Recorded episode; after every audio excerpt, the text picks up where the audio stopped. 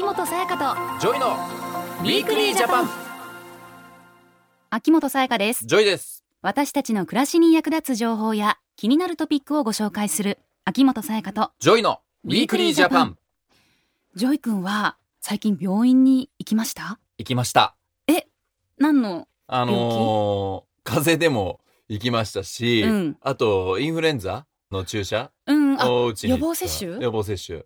おさすが早いね。だって今年はもう早くからインフルエンザももうかかってる人とかもいるし、うん。学校によってはこう学級閉鎖になってるところももうあったりするんだよ。あもうあるんだ。そうそうそうそう。だから早めに打っとかないとっていうね。うん。 JOY君ってなんかそういうのちゃんと行ってるイメージあるすぐ病院行きます。あの、やっぱ俺、肺結核で死にかけてるから一回。それっからもうちょっとなんかあったら、一応ね、安心するためにも行こうと思って、うん、えー行くようにはしててさ。ううんん。で、はい本当まあ体調崩す機会も多いから、ね仕もう薬手帳がすごいよ。もうどんどんステッカーがこう溜まっていく。ちゃんとお薬手帳もやってるんだね え、やってますよ。やらないの？みんな。豆ですねさすがです正確かもしんないね。ううんん。まあでも体調が悪い時にお医者さんに診察してもらえるとやっぱり安心しますよね。まあ、それが一番安心するね。うん、うん。でも一口に病院といっても内科や外科、ねうん整形外科だったり具合が悪い場所によって行くところが違うそうだねよねうん。近所の診療所や地域の中規模な病院大きな総合病院などいろいろある中で、本当に必要な時に適切な病院に行ってますかと聞かれたらどうですか JOY君？いや、難しいね。こう何をもって適切なのかっていうのがね、わかんなかったりもするし、まあうんなんとなく症状に合わせてここっていうのは決まってるけども、そこが果たして正解なのかもわからないしさ、あとタイミングにもよるじゃん。行きたいけど行けない時ってあるでしょ？いつも行ってるとこあるのに。あるねそういう時は違うとこ行ってしまったりとかもあるし、どうだろうね。そう言われてみたら自信ないな。ねジョイ君以外にもそういうリスナーの方多いと思います。うん、そうじゃない、うん。そこで今日のテーマはこちら。命を守り、医療を守る、上手な医療のかかり方。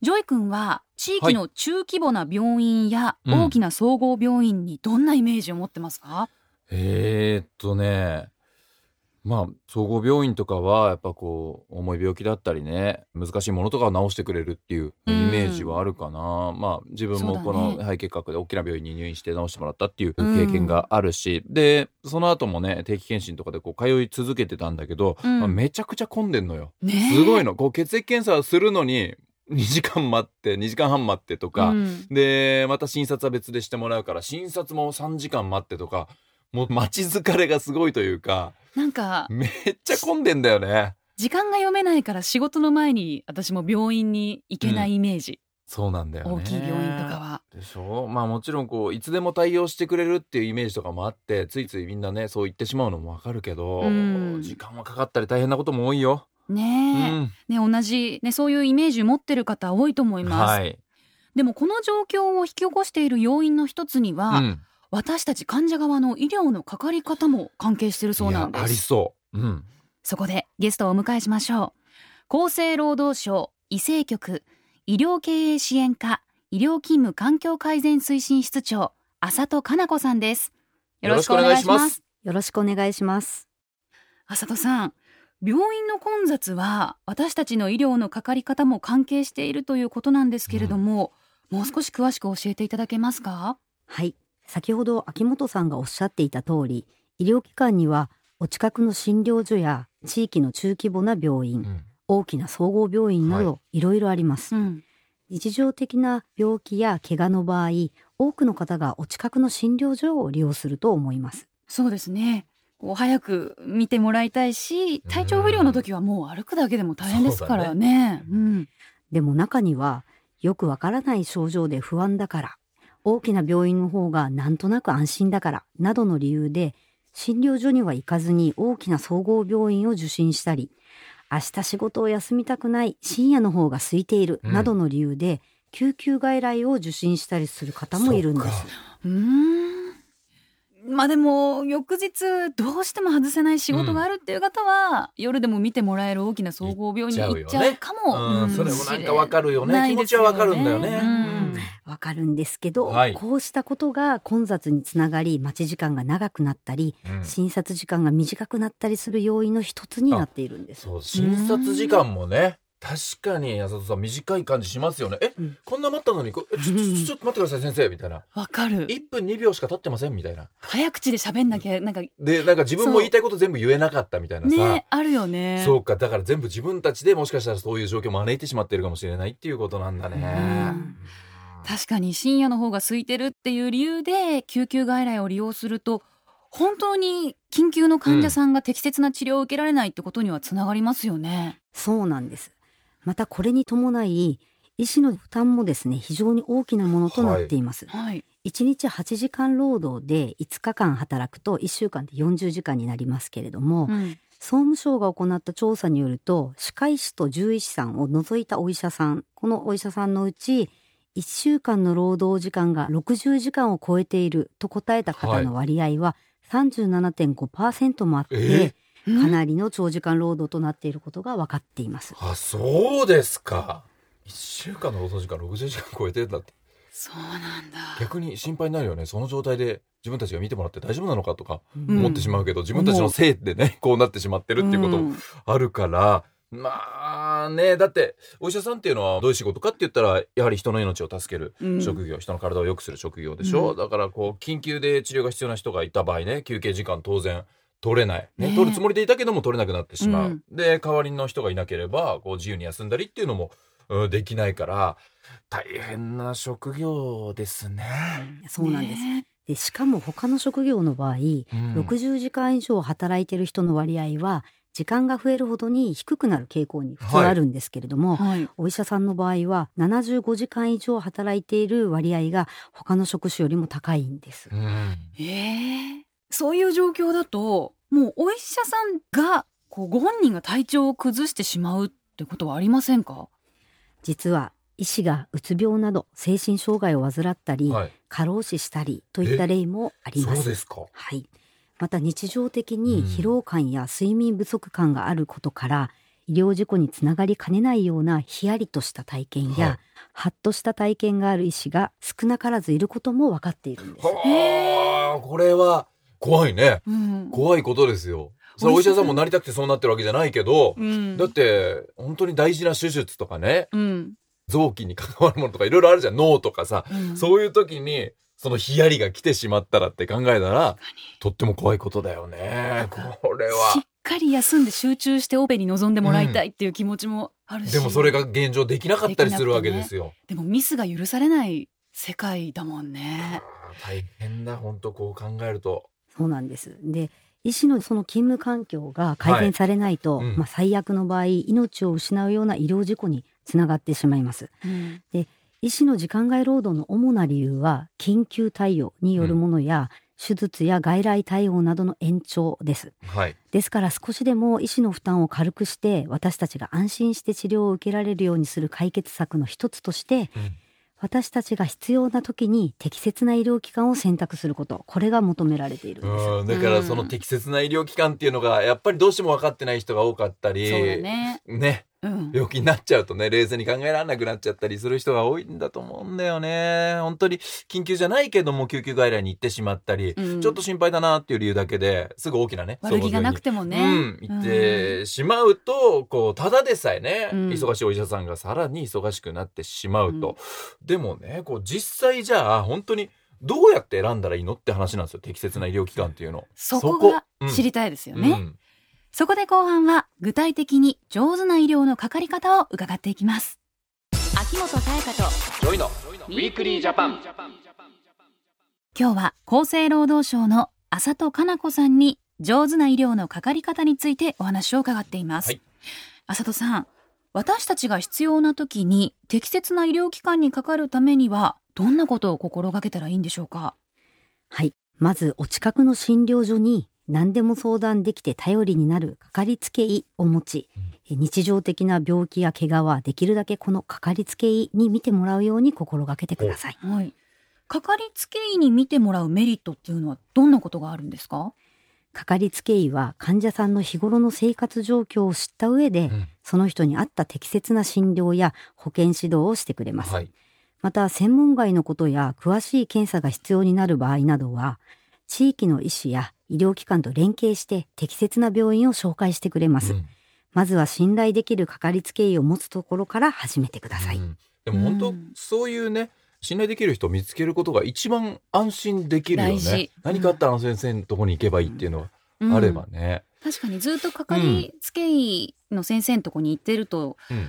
その人の個性とかさ体調の変化とかも気づいてくれるじゃない？そうそうそう。いろんな病院初めての病院たくさん行ってもさうん、初めての患者さんだからねわからないこともたくさんあるから、そうそうそう。自分たちにとってもいいことだよね。話しやすさとかも大事じゃない、うん。うん、確かに。そう本当大事なことだねこうかかりつけ医見つけていくっていうのはね、うん。ただね、あさとさん、その、まあ、深夜とか急に具合が悪くなった時、こう、近くの診療所へ電話しても、誰もいなかったりする場合って多いじゃないですか。そうですね。うん。急な病気や怪我で、まあ、例えば救急車を呼んだ方がいいのか、はい。すぐ病院へ行った方がいいのかなど迷ったら、はい。救急安心センター事業シャープ7119を利用してください。なんすか、これ？原則24時間はい365日、看護師など医療の専門家が症状を聞いた上で緊急性の有無や応急手当の方法などをアドバイスしてくれます。はいうんシャープ7119は東京や大阪をはじめ15の地域で今実施していて今後地域を広げていく予定あで、す。どんどん広げていくと。え、さやか知ってた？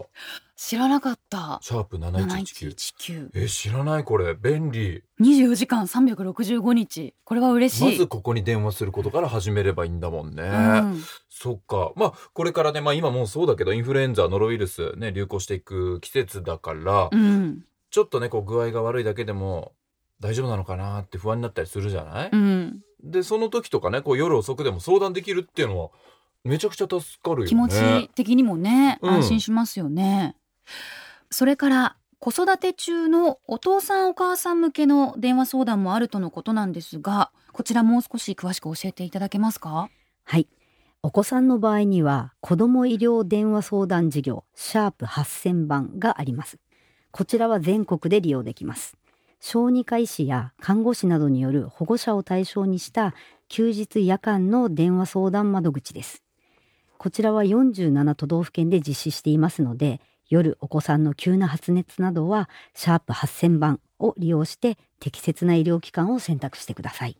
急にね、子供が熱出したり、うん。なんかとっさに起こったらパニックになりそうになるから、こうした相談窓口があることを知っておけば、冷静に対応できそうですね。はい。ぜひ覚えてご活用いただければと思います。はいはい。で、また11月はですね、みんなで医療を考える月間となっておりまして、はい期間中はシンポジウムやイベントを実施します。この月間を機に医療のかかり方を考えるきっかけになるといいですよね。はい。それから企業や病院、診療所など、医療のかかり方の改善に関する優れた取り組みを行っている企業や団体を表彰する上手な医療のかかり方アワード、この募集も行っています。うん。もうそれも募集していると、はい。ただね浅戸さんこの優れた取り組みって、うん。こうどんなものなのかイメージするのが難しいと思うんですけどもどういうことでしょうかね？こちらのアワードではい。企業の取り組みも募集しているんですが、はい。従業員が平日の昼間に医療機関にかかりやすいように、うん。柔軟な働き方ができる体制づくりをしたり職場の雰囲気づくりをしたりこういうことも大切ですのでそういった取り組みについて奨励していこうということで実施しています。う。うん。確かに平日にね休みやすかったら時間外に病院に行かずに済む場合もありますからね。そうだね。そうした企業側の体制の改善も上手な医療のかかり方を進める上で大事なことなんですね、えーでは最後にメッセージをお願いします。はい。必要な時に適切な医療機関にかかることができれば、結果として医師などの過度の負担が減り、医療の質が向上し、安心して治療を受けることができます。はいぜひ多くの方に上手な医療のかかり方を知っていただき、それぞれが少しずつ今すぐできるところから始めていただければと思います。はいゲストは厚生労働省の浅戸かな子さんでしたありがとうございましたあありがとうございました。 Weekly Japan 11月は児童虐待防止推進月間です。深刻な児童虐待が後を絶ちません。体に危害を加える食事を与えない言葉で脅す。兄弟姉妹で差別的な扱いをする。これらはすべて児童虐待です。今年6月には児童福祉法などが改正され保護者の方がしつけに際し体罰を加えることが禁止されました。児童虐待を防止するためには児童相談所や専門機関の対応に加え私たち一人一人が関心を持ち社会全体で取り組むことが大切です。もしかしたら児童虐待かもと思ったら児童相談所全国共通ダイヤル189にお電話ください。いち早くと覚えてください。明日の暮らしをわかりやすく政府広報でした。 Weekly Japan。秋元才加と JOY の Weekly Japan。今日は命を守り医療を守る上手な医療のかかり方というテーマでお話をしてきました、はい。いや自分がなんかちょっと体調崩したりとか病気になったりすると、うん。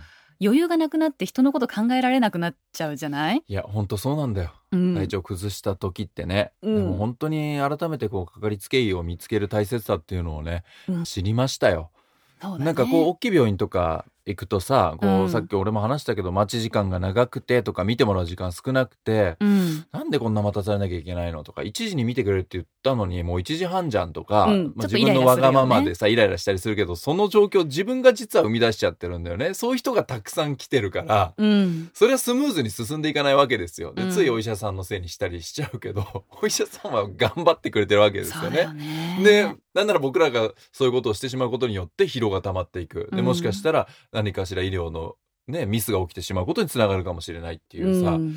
うん。だからなんか風邪とかちょっとしたなんて言うんだろう。大事かなじゃない時は、うん。やっぱり周りのねもっと必要な人もいるかもしれないしさ。うん。すごい病気の方もいらっしゃるかもしれないから、うん。なんか結局周りのこととか人のことを思いやる気持ちがそういう時も大事なんだなってそうだね。思った。もちろんそう人のことを考えるのも大事だし。回り回ってそれがねお医者さんに行ってまたしっかり休んでいただいて。そうですよ。いやじゃないとお医者さんになりたいって人が減っちゃいますよ。